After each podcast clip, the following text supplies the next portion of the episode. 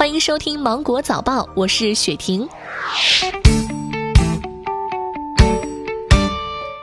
国家呼吸系统疾病临床医学研究中心主任、中国工程院院士钟南山日前表示，新型冠状病毒是冠状病毒的一种，它跟 SARS 冠状病毒是平行的。钟南山表示，根据目前观察的情况，新冠肺炎的病死率约为百分之二点七，且患者大多为中老年人。病死率虽然比普通流感强，但远比 SARS 冠状病毒、埃博拉病毒或 H7N9 流感病毒要低。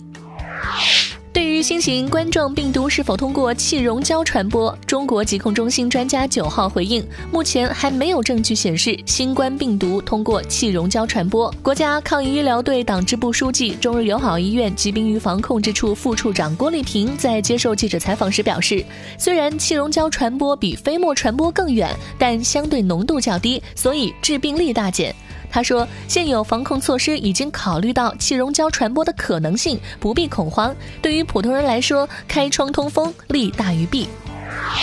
针对快递是否会传播新型冠状病毒的问题，中国疾病预防控制中心回应：一般情况下，快递运输过程被污染可能性较小，目前还没有因为接收快递而感染的报道。在有新冠肺炎传播的地区，为避免接触风险，接收快递时最好佩戴口罩和手套，处理完包裹要及时摘下手套，并用流水洗手或使用手消毒剂。消防人员提醒：使用酒精消毒应采取擦拭的方法，避免大面积喷洒。使用时不能靠近明火及开关，以免引燃。如果不慎小面积着火，可用湿毛巾覆盖灭火，避免用水泼。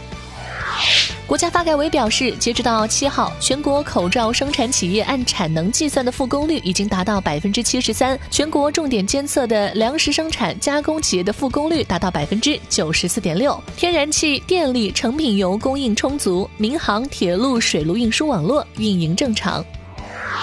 国家发改委等三部门近日发布通知，明确医用防护服、医用外科口罩等疫情防控重点医疗物资政府兜底采购收储。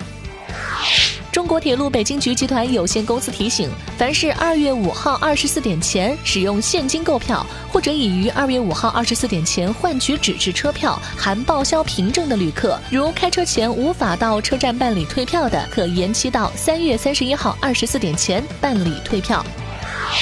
据人民教育出版社消息，为保证中小学生停课不停学，特将2020年春季开学即将使用的义务教育教科书、普通高中教科书等出版物的电子版公布在网上，供教师在家备课、网络教学和学生自主学习。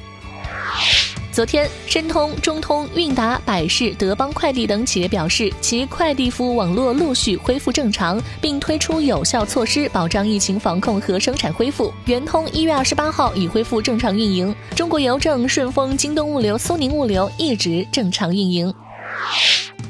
好了，以上就是今天新闻的全部内容。我是精英九五电台的雪婷，祝你度过美好的一天，拜拜。